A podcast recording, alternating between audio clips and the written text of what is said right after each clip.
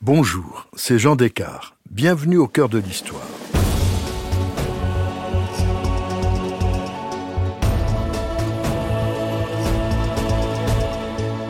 Alors que l'Académie Goncourt vient de renouveler deux de ses membres, je vous raconte un grand moment de l'histoire de ce cénacle littéraire.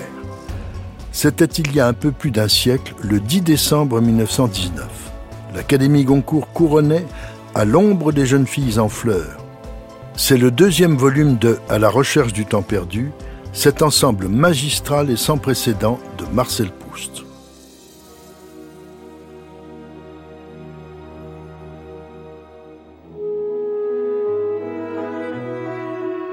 S'agit-il du couronnement d'une carrière? Pas vraiment, car à cette époque, Marcel Proust n'est connu que d'un tout petit cénacle. Il a 48 ans et il a encore très peu publié. C'est tout le mérite de l'Académie Goncourt d'avoir décelé dans À l'ombre des jeunes filles en fleurs l'œuvre d'un écrivain au talent différent de tous ses compétiteurs et qui est en train d'édifier un monument unique dans la littérature française. La critique, dans son ensemble, ne va malheureusement pas adhérer au choix des Goncourt.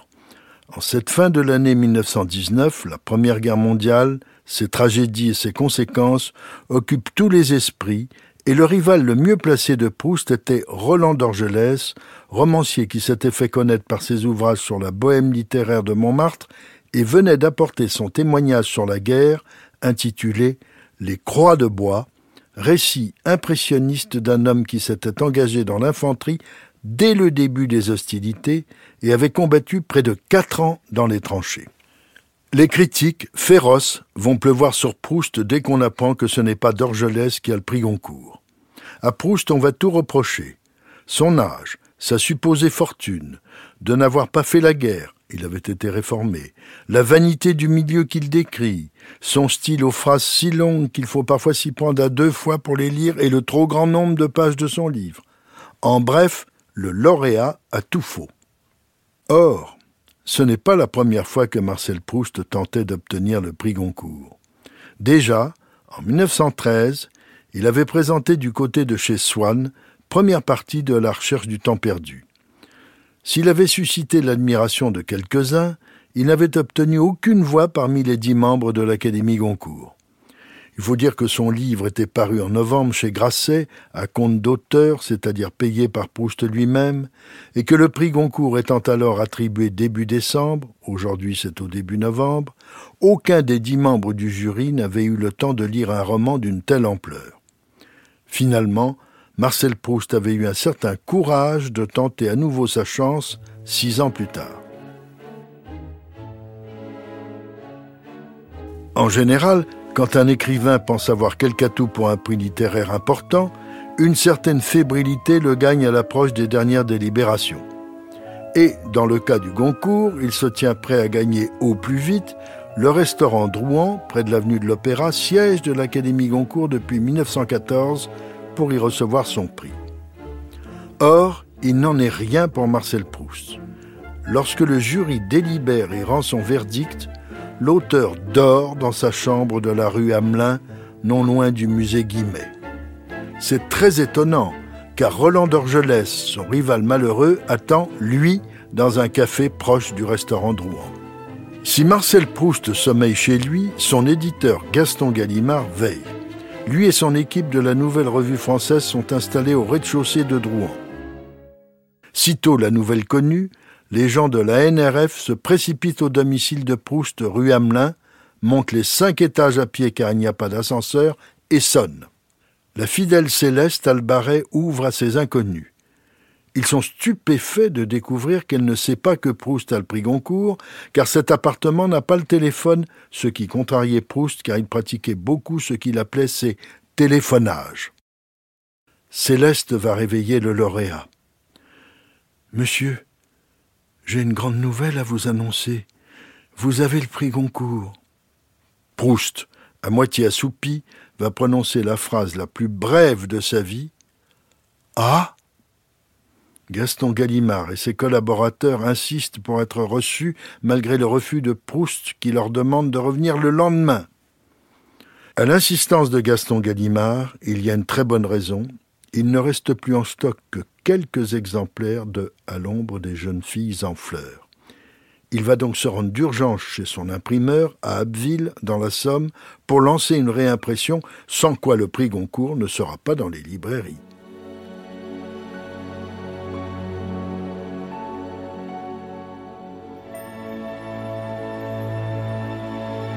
Le lauréat reçoit ses visiteurs couchés dans son lit, tout habillés. L'appartement est froid. On sent l'odeur insistante des inhalations que Proust utilise contre les crises d'asthme qui le torturent. L'éditeur remarque qu'il éprouve tout de même de la joie. Céleste le confirme. Il est ravi, mais ne le montre pas.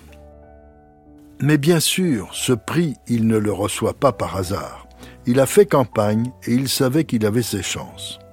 Toutefois, pour Marcel Proust, l'année 1919 avait mal commencé. Une laryngite et 39 degrés de fièvre le clouent au lit.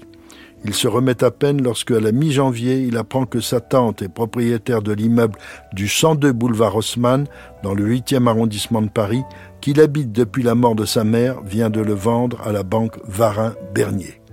Pour lui, c'est une catastrophe. L'idée même du déménagement était un cauchemar, d'autant plus qu'il était en train de corriger les épreuves de la deuxième partie de la recherche, à l'ombre des jeunes filles en fleurs, ainsi que la réédition du premier tome du côté de chez Swann, paru en 1913, et de ses pastiches et mélanges publiés par le Figaro. Il le fait pour un nouvel éditeur, la Nouvelle Revue Française, dirigée par Gaston Gallimard, où André Gide, membre du comité de lecture de cette même NRF, ne se remet pas d'avoir refusé pour cet éditeur le manuscrit de Du côté de chez Swann en 1913. L'auteur va néanmoins parvenir à concilier travail, vie mondaine et la quête d'un nouvel appartement. Il avait accepté, le 28 mai, l'offre de son ami Jacques Porel qui lui proposait une nouvelle adresse dans l'immeuble de sa mère, la célèbre comédienne Réjeanne, au quatrième étage du 8 bis rue Laurent Pichat, à deux pas de l'avenue Foch dans le 16e. Dans cet appartement meublé, Marcel Proust est très malheureux, malgré l'immense admiration qu'il a pour Réjeanne et le plaisir qu'il éprouve à la rencontrer, car les cloisons laissent passer l'activité de la rue, et pire, la vie intime et bruyante de ses voisins. Très vite, il demande à sa dévouée Céleste Albaret de chercher une autre résidence. Le 10 septembre 1919, il s'installe 44 rue Hamelin, près de la place d'Iéna, où il va pouvoir placer une partie de ses meubles et de ses tableaux. Cette adresse, qui devait être, elle aussi provisoire, sera son dernier appartement où il achèvera son œuvre. Au printemps 1919, l'apparition de À l'ombre des jeunes filles en fleurs n'avait pas provoqué un immense engouement de la presse. Il y eut quelques critiques, parfois méchantes et d'autres plus élogieuses. En fait, Proust, mécontent de la mise en place de son livre dans les librairies, est déçu par l'accueil journalistique. Néanmoins, il se prend à rêver à nouveau du Goncourt malgré son échec en 1913. Pourquoi? Tout simplement parce que le Goncourt est le prix le plus prestigieux que puisse recevoir un romancier.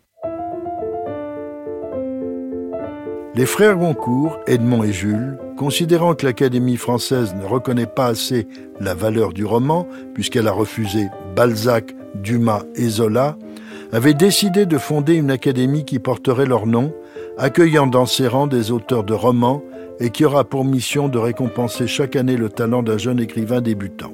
Il souhaitait que ce prix couronne le meilleur roman d'imagination en prose.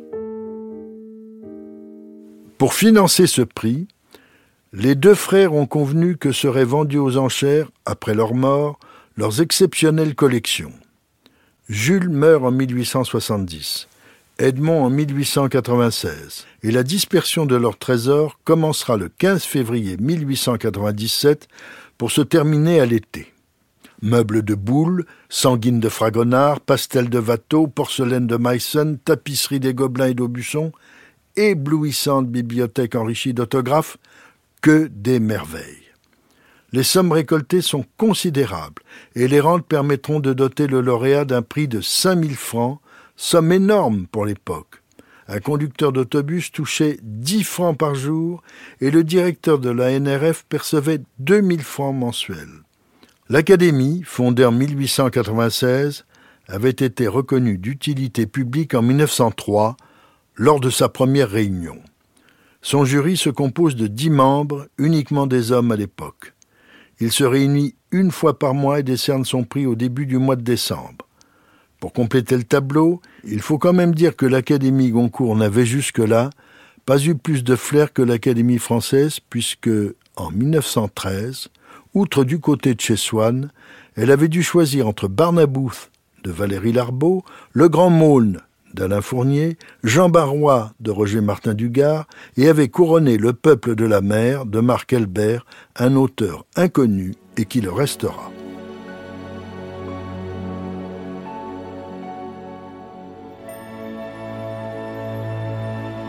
Si Proust semble croire à sa chance en 1919, c'est qu'entre 1915 et 1918, l'Académie n'avait choisi que des œuvres patriotiques liées à la guerre, et ce type de publication abondait encore en 1919, provoquant une certaine lassitude du public. Proust avait commencé sa campagne du fond de son lit. Il a de la chance, il peut compter dès le départ sur le soutien de Léon Daudet, fils d'Alphonse Daudet et frère de Lucien Daudet, grand ami de Marcel Proust. Léon Daudet est enthousiasmé et assure Marcel qu'il fera campagne pour lui. Un autre soutien de poids est Rony Aîné, auteur avec son frère Rony Jeune de La guerre du feu, qui lui écrit le 25 octobre Vous avez ajouté quelque chose à mon univers humain. Depuis longtemps, je n'avais fait un si beau voyage et si vous y consentez, il me sera impossible de ne pas voter pour vous. Encore plus important, le président du prix, Gustave Geoffroy, grand amateur de l'impressionnisme et anarchiste mondain, semble pencher pour Proust. Rony Aîné le confirme à Marcel, c'est important car en cas d'égalité des voix, 5 contre 5, son vote compte double. Un autre académicien, qui n'a jamais rencontré Proust, Élémir Bourges, un symboliste retranché du monde, est d'emblée séduit par le livre de Proust. Henri Théard, très lié au Daudet, semble aussi vouloir voter pour Proust.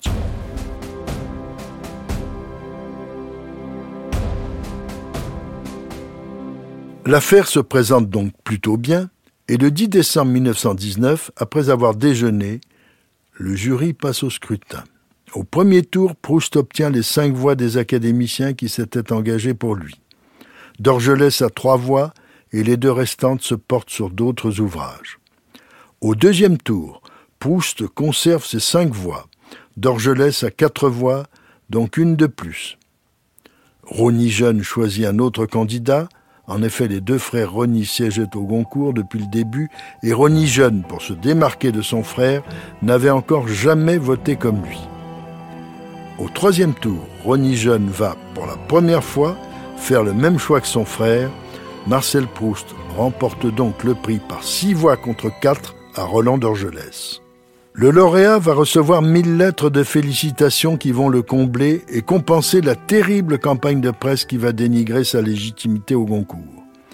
Une polémique sans précédent commence. D'abord, il est beaucoup trop âgé pour avoir reçu ce prix. Les journaux racontent n'importe quoi. Le canard déchaîné, une variante de son célèbre titre, le fait naître en 1852, ce qui donne au lauréat la presque soixantaine l'humanité lui donne cinquante ans passés. Proust finit par en rire. La veille du prix, je n'avais pas de chance de l'obtenir parce que j'avais quarante-sept ans. Le lendemain, j'étais indigne de l'avoir obtenu parce que je frisais la cinquantaine. En vingt-quatre heures, je la dépassais. J'en suis maintenant à cinquante-huit ans. Je me vois vieillir avec la rapidité d'un personnage de féerie. J'attends avec résignation d'être prochainement centenaire.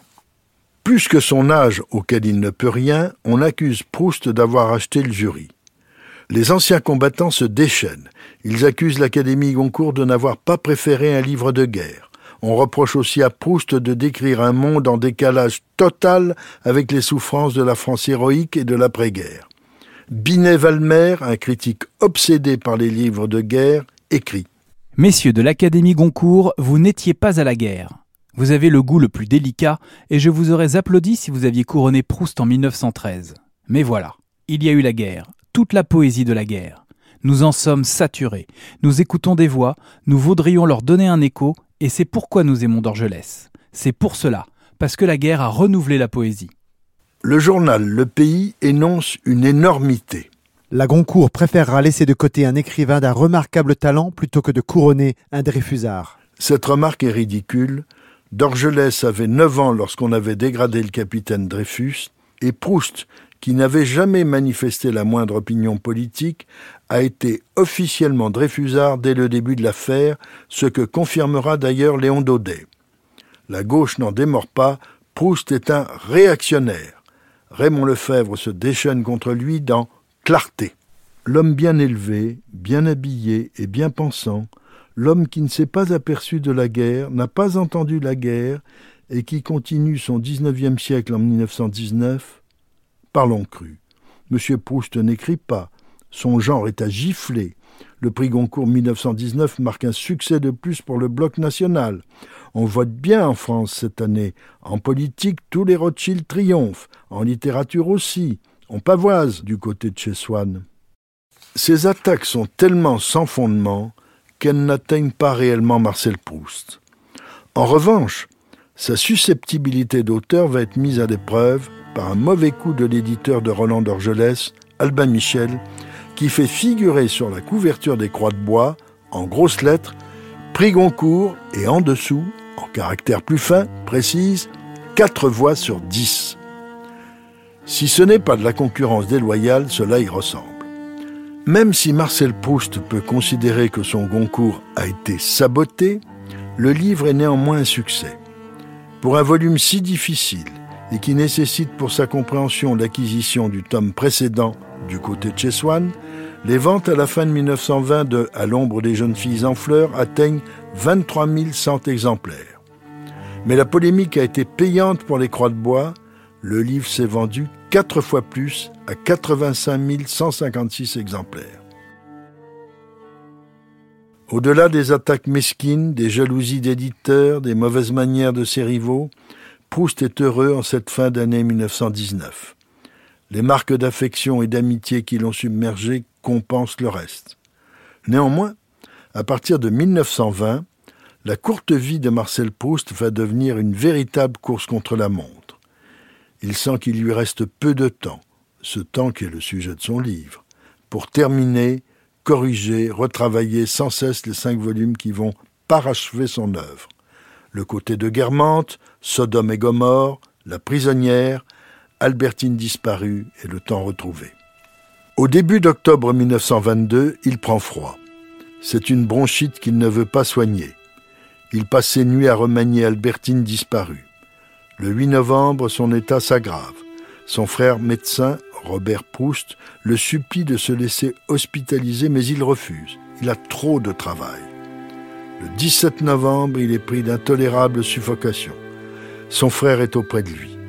Il soulève ses oreillers pour le soulager en lui disant ⁇ Je te remue beaucoup, mon cher petit. Je te fais souffrir ?⁇ Oh oui, mon cher Robert, lui dit Marcel. Ce sont ses dernières paroles. Il meurt le samedi 18 novembre 1922 à 5 heures du matin, laissant une œuvre définitive qui traversera le temps. En le couronnant, l'Académie Goncourt a pris le risque d'un choix difficile provoquant des attaques violentes. Mais c'est son honneur d'avoir mis en lumière un génie de la littérature et de l'avoir stimulé dans l'achèvement de ce monument à la recherche du temps perdu. Si cette plongée au cœur de l'histoire de l'Académie Goncourt vous a plu, n'hésitez pas à en parler autour de vous et à me laisser vos commentaires sur le groupe Facebook de l'émission. Je vous dis à bientôt pour un nouvel épisode de Au cœur de l'histoire. Au cœur de l'histoire est une production Europe 1 Studio. Ce podcast est écrit et présenté par Jean Descartes. Il a été réalisé par Guillaume Vassot. Pour ne rater aucun épisode, abonnez-vous sur Apple Podcast ou vos plateformes habituelles d'écoute.